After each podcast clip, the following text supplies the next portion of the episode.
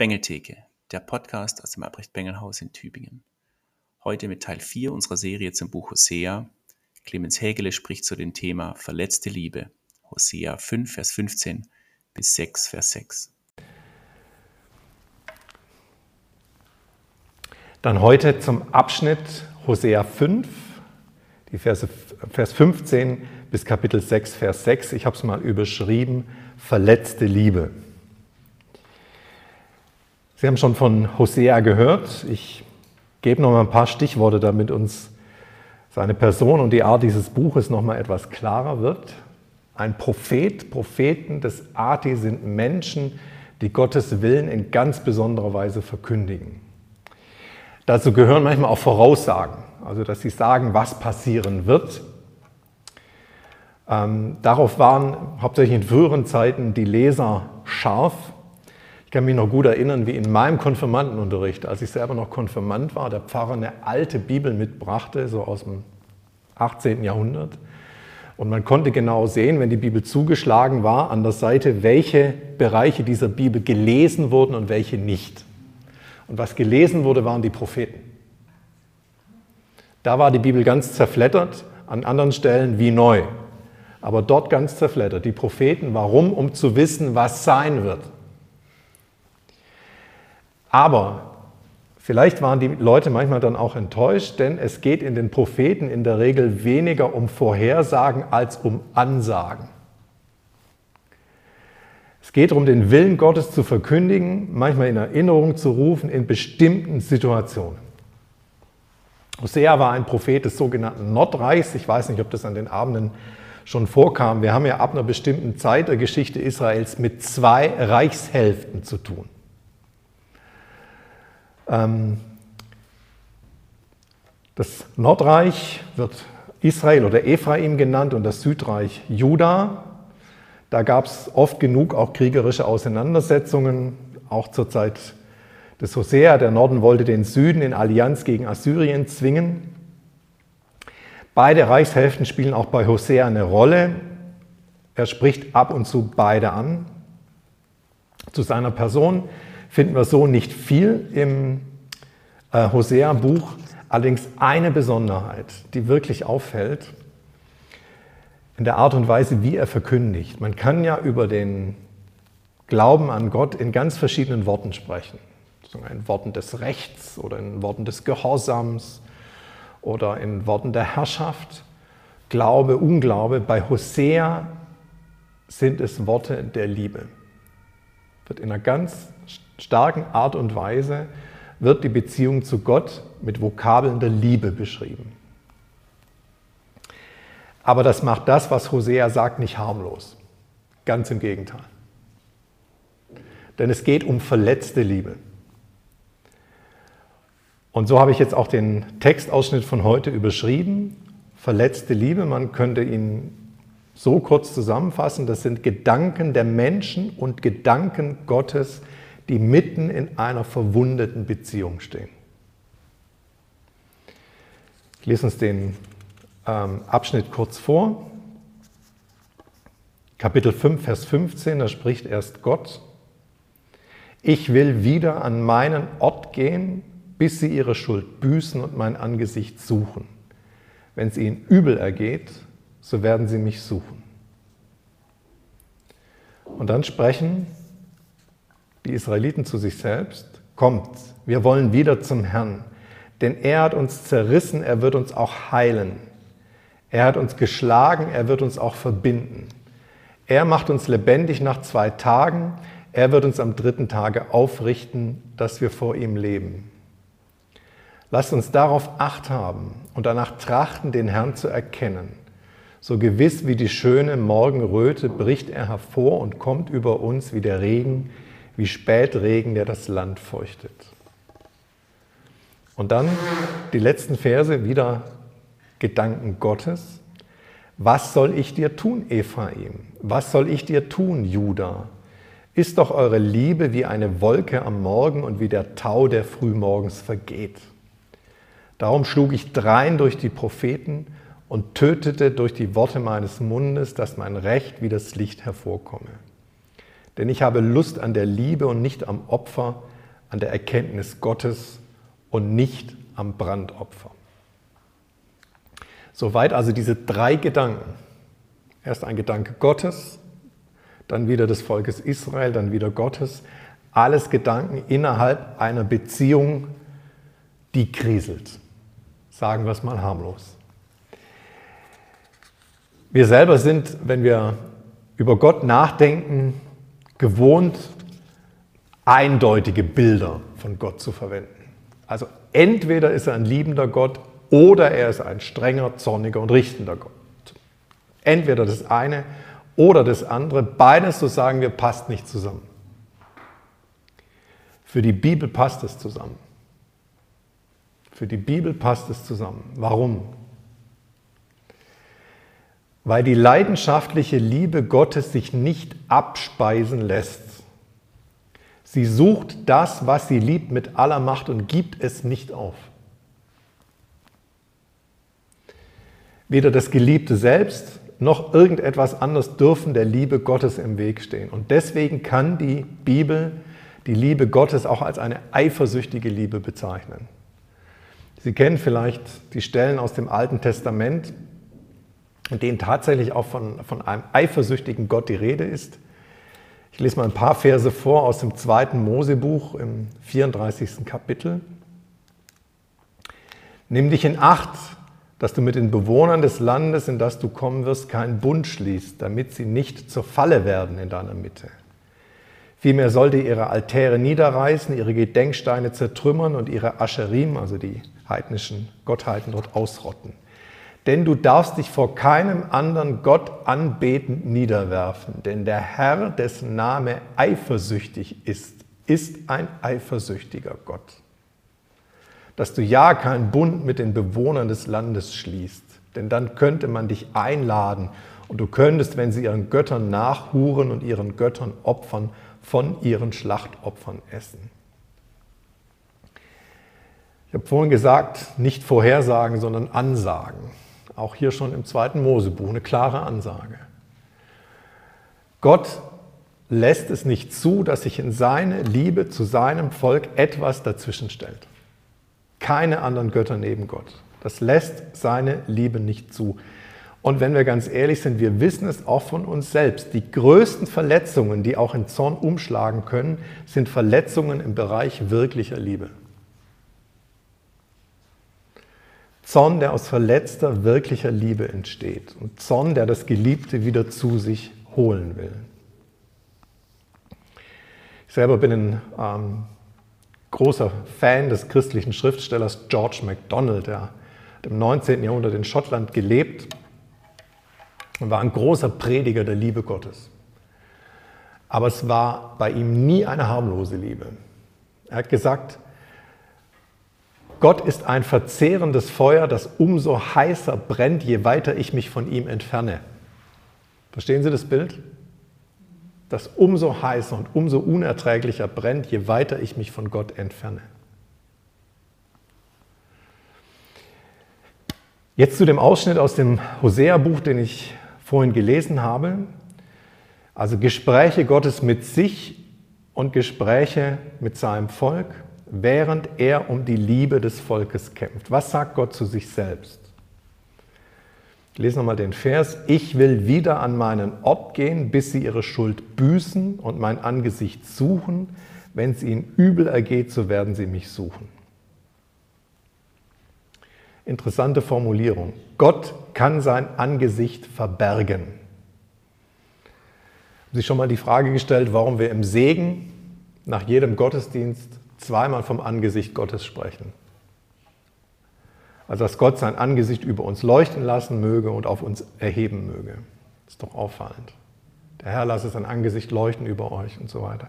Das Angesicht. Das Schlimmste für den Psalmbeter ist, wenn Gott sein Angesicht verbirgt. Psalm 13. Herr, wie lange willst du dein Angesicht vor uns verbergen? Meine, eigentlich ist es ja ganz gut nachvollziehbar. Wir kennen das aus dem Alltagsleben. Der guckt mich ja gar nicht mehr an. Das ist das Schlimmste was passiert. Der geht mir aus dem Weg. Der vermeidet den Blickkontakt. Ich weiß nicht, wer unter Ihnen Russisch gelernt hat. Das russische Wort für Hass heißt wörtlich übersetzt nicht anschauen.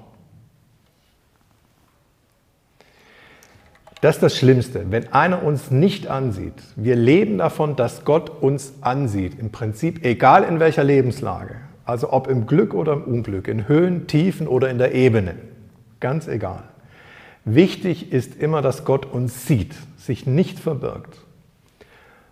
Und ob ich schon wandere im finstern Tal, das Tal ist finster und wir wandern darin, Hauptsache Gott ist bei mir und sieht mich an. Hier aber an der Hosea-Stelle sagt er, er will sich zurückziehen und sich verbergen. An seinen Ort. Ich weiß nicht genau, was damit gemeint ist.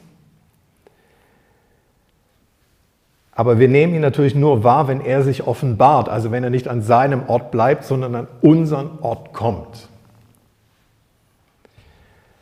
Jetzt bleibt er aber an seinem Ort.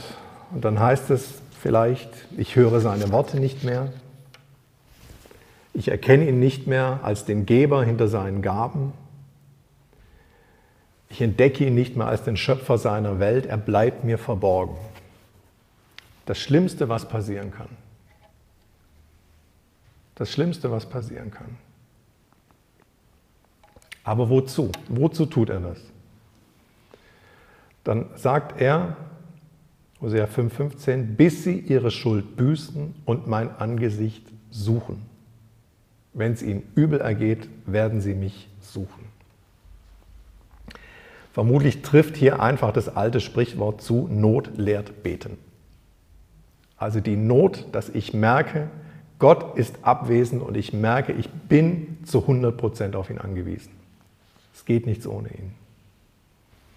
Seine Abwesenheit soll das Volk zum Angesicht Gottes zurückführen.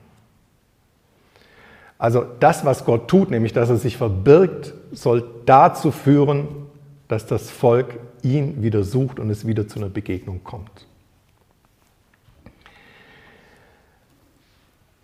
Man könnte so sagen, er übt Gericht, aber um eine positive Sache voranzubringen. Das steckt übrigens schon im Wort Gericht Gericht kann man ja auch so verstehen, eine Sache wieder richten.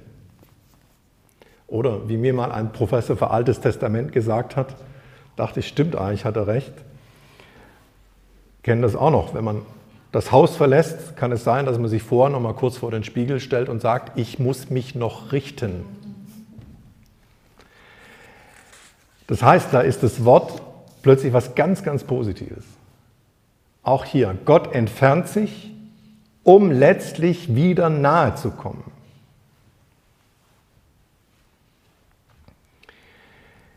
Nur ist jetzt eine Sache wirklich wichtig. Hier wird ganz klar erzählt, Gott zieht sich zurück, weil hier eine Schuld des Volkes ist.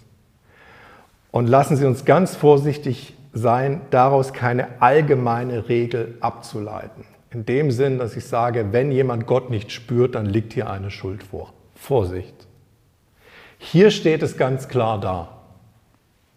Hier steht es ganz klar da. Lasst uns aber vorsichtig sein mit solchen Deutungen. In einem biblischen Buch ähm, kommen solche Deutungen vor und werden dort auch entsprechend kritisch beurteilt, im Buch Hiob. Die Freunde Hiobs. Es hat mal jemand gesagt, das Sinnvollste, was die Freunde Hiobs getan haben, war sich am Anfang zu Hiob zu setzen und tagelang zu schweigen. Das, die Probleme entstanden erst, als sie ihren Mund aufgemacht haben. Hier ist die Schuld klar benannt. Hier ist der Zusammenhang deutlich. Deswegen Vorsicht. Das also der erste Teil, die Gedanken Gottes. Jetzt zu den Gedanken des Volkes. Ich lese sie uns nochmal. Kommt, wir wollen wieder zum Herrn, denn er hat uns zerrissen, er wird uns auch heilen. Er hat uns geschlagen, er wird uns auch verbinden. Er macht uns lebendig nach zwei Tagen. Er wird uns am dritten Tage aufrichten, dass wir vor ihm leben. Lasst uns darauf acht haben und danach trachten, den Herrn zu erkennen. So gewiss wie die schöne Morgenröte bricht er hervor und kommt über uns wie der Regen, wie Spätregen, der das Land feuchtet. Also ein Selbstaufruf zur Umkehr, auch sehr beeindruckend. Aufs erste Hören sehr beeindruckend. Ich will mal versuchen, den ganz differenziert anzugucken und zuerst mal zu fragen, was ist wirklich gut an diesem Selbstaufruf? Gut ist erstens, das Volk erkennt Gott als den, der richtet und rettet, der zerreißt und heilt, der schlägt und verbindet. An einer anderen Stelle, nicht hier, heißt einmal, Gott ist der, der tötet und lebendig macht. Beides.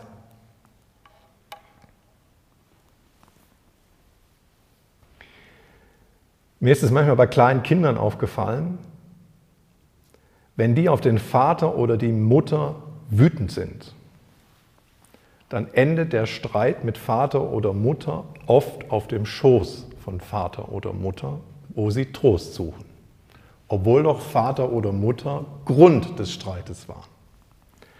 Trotzdem, dort sucht man den Trost. Dort ist der Ärger, aber eben auch der Trost. Was Gott nimmt, kann ich auch nur bei Gott wiederfinden. Auch wenn er uns verwundet, nur er kann es heilen. Wunden, die Gott zufügt, kann auch nur Gott heilen und er will sie heilen. Das heißt, das Volk erkennt, sie entkommen Gott nicht. Man könnte, und das ist ganz positiv gemeint, sagen, sie kapitulieren vor Gott. Sie strecken die Waffen. Es gibt übrigens manche Glaubensgeschichten in der Zeit der Christenheit, die lesen sich wie eine Kapitulation. Gemerkt, ich, ich muss aufgeben vor Gott. Ich selber, die Bengelhäusler wissen das, ähm, bin ein großer Fan von Clive Staples Lewis. Meint von Ihnen sagt der Name vielleicht was. Ein äh, christlicher Schriftsteller der ersten Hälfte des 20. Jahrhunderts.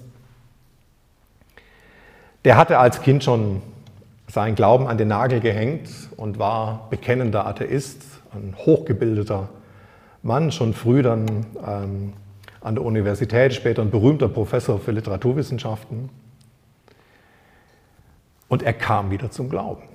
Er kam wieder zum Glauben über viele, viele Gespräche, über manche Freunde, die ihm in Gesprächen geholfen haben. Einer, der ihm dort ein ganz wichtiger Weggefährte wurde, war Tolkien. Tolkien, der Autor vom Herrn der Ringe. Also eins der bekanntesten Bücher im 20. Jahrhundert. Tolkien war bekennender Katholik und in vielen Gesprächen kam Louis wieder dahin, ja, es gibt einen Gott und er hat sich uns offenbart und wenn ich ehrlich bin, muss ich jetzt auf die Knie gehen und das bekennen. Und dann schreibt er so nett, eines Nachts hat er sich neben seinem Bett hingekniet und bekannt, ja, du bist Gott. Und er schreibt dann ungefähr so, ich war der vermutlich widerwilligste Bekehrte in ganz England in dieser Nacht. Eigentlich wollte er nicht, aber er musste es so anerkennen. Denn Glauben heißt, und das merkt man auch ein bisschen an diesem Bekenntnis Israels hier, Glauben heißt Gott Recht geben. Du hast Recht in dem, was du meine Sünde nennst. Und du hast Recht, du allein bist auch der, der sie heilen kann, der mich heilen kann. Also das, was hier vor sich geht, was in den Gedanken Israels vor sich geht, ist das, was ein anderer Theologe mal genannt hat, die Unterwerfung unter die Gotteswirklichkeit. Also es geht nicht nur darum anzuerkennen, es gibt halt einen Gott. Damit ist noch gar nichts gewonnen. Sondern es geht darum, sich unter diese Wirklichkeit dann auch darunter zu begeben. Du, du bist Herr über Leben und Tod. Wenn wir eine Chance haben, dann bei dir. Also ist das Erste, was beeindruckend ist an diesem Bekenntnis Israels. Das Zweite, was mich auch sehr beeindruckt hat, das Volk sucht danach, den Herrn zu erkennen. Dieses Wort, was wir übersetzen mit erkennen, wenn man das mal nachschlägt in einem Wörterbuch zum Alten Testament, dann sind das ewig lange Artikel und dann merkt man immer, oh, hinter diesem Wort steckt eine ganze Menge. Erkennen heißt im Alten Testament mehr als nur kapieren. Es heißt mehr als nur ein Rätsel lösen oder über eine Sache Klarheit bekommen. Erkennen ist nicht nur eine Kopfsache im Alten Testament, sondern erkennen ist etwas zwischen Personen. Ich erkenne von einer Person, wer sie ist, was sie tut, was sie will. Es ist im Alten Testament auch Ausdruck tiefster Gemeinschaft zwischen Personen, bis hin zu sexueller Gemeinschaft. Vielleicht ist Ihnen mal aufgefallen, dass es im Schöpfungsbericht heißt, in den ersten Kapiteln der Bibel, und Adam erkannte Eva, seine Frau. Ich könnte sagen, erkennen ist der intensivste Eindruck für, äh, Ausdruck für Begegnung, für Nahekommen. Das heißt, bei Gott heißt es erkennen, wer ist dieser Gott? Was tut dieser Gott für mich? Was will der von mir? Und jetzt natürlich die Frage, wie erkenne ich denn Gott? Wie soll das jetzt gehen? Und ich sage ganz schlicht, ihn da suchen, wo er sich zu erkennen gibt. In seinen Taten, in seinen Worten. Und wir erkennen ihn dann, wenn wir ihn eben nicht nur kapieren wollen, sondern tun wollen, was er sagt. Ich glaube, dass auch Erkennen mit Gehorsam ganz stark zusammenhängt. Ich kann mich erinnern, als ich selbst noch Student hier war im Bengelhaus, hat einer der Studienleiter mal einen Vortrag gehalten und hat gesagt, Fortschritte in theologischer Erkenntnis, also Fortschritte in dem, was er den ganzen Tag hier am Schreibtisch macht, hängen auch mit Nachfolge zusammen. Ich sage jetzt, ich habe es nicht mehr genau im Kopf, wie er es formuliert hat, aber ich sage es jetzt einfach in meinen Worten, wenn uns nicht kümmert, was Gott will, brauchen wir nicht glauben, dass wir in der Erkenntnis Gottes weiterkommen. Das also der zweite Punkt.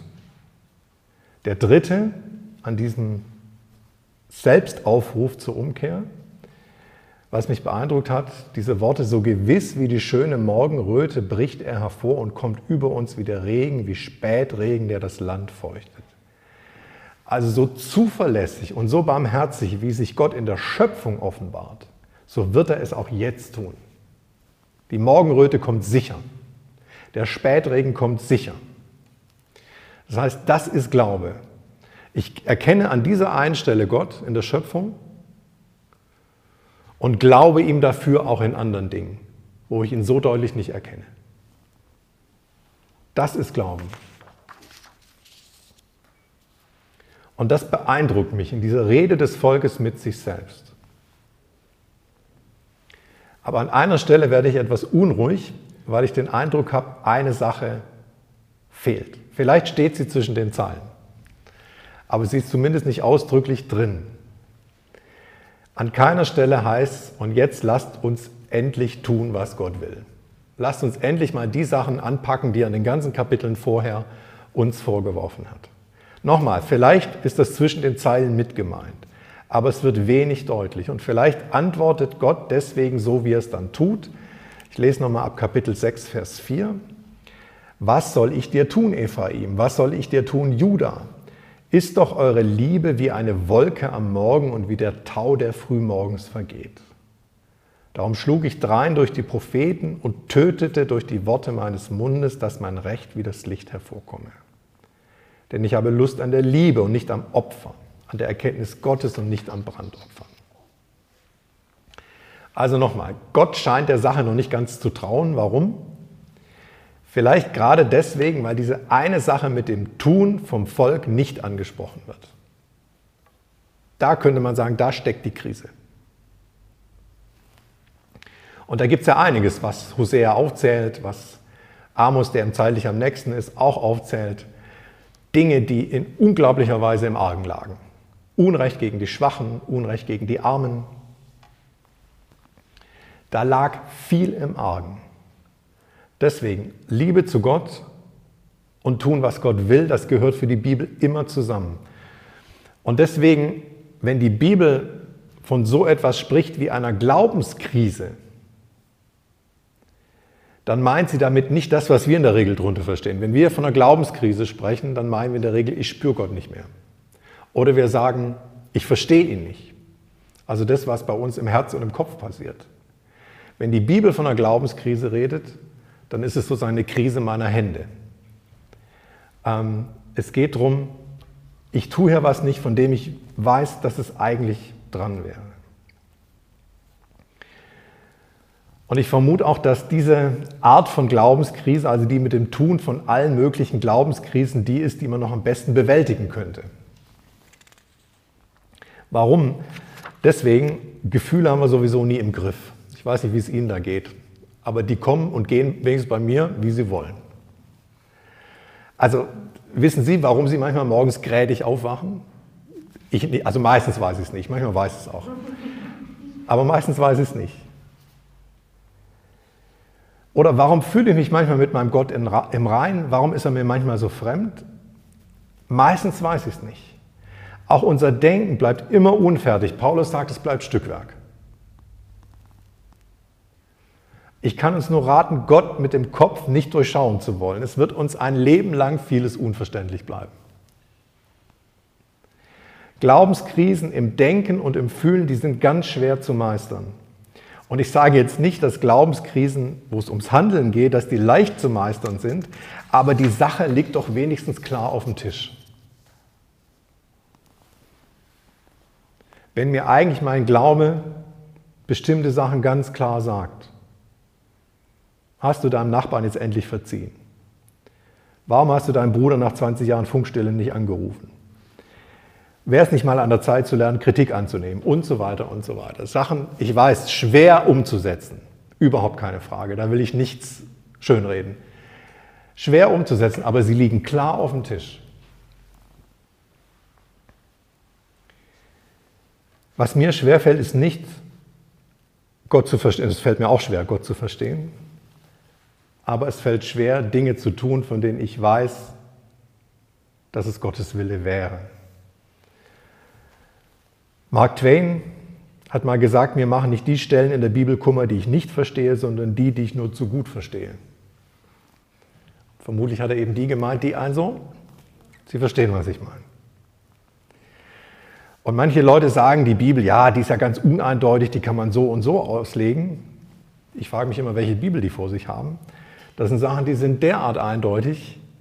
Du sollst nicht richten, du sollst deine Feinde lieben, du sollst dem Hungrigen zu essen geben und so weiter. Was will man da denn noch umdeuten? Nochmal, das ist klar, das ist die Glaubenskrise Israels.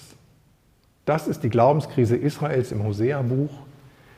Sie tun nicht, was sie tun sollen. Und ich glaube, Gott versteht das ganz gut. Israel scheint die Glaubenskrise nur so im Fühlen zu sehen. Denn er schreibt, ist doch eure Liebe wie eine Wolke am Morgen und wie der Tau, der frühmorgens vergeht. Gefühle kommen und gehen. Aber Gott will uns ganz. Er will unser Denken, keine Frage. Er will unser Fühlen, unser Herz, keine Frage. Er will auch unser Tun. Was will Gott da? Ich lese nochmal die letzten zwei Verse. Darum schlug ich drein durch die Propheten und tötete durch die Worte meines Mundes, dass mein Recht wie das Licht hervorkomme.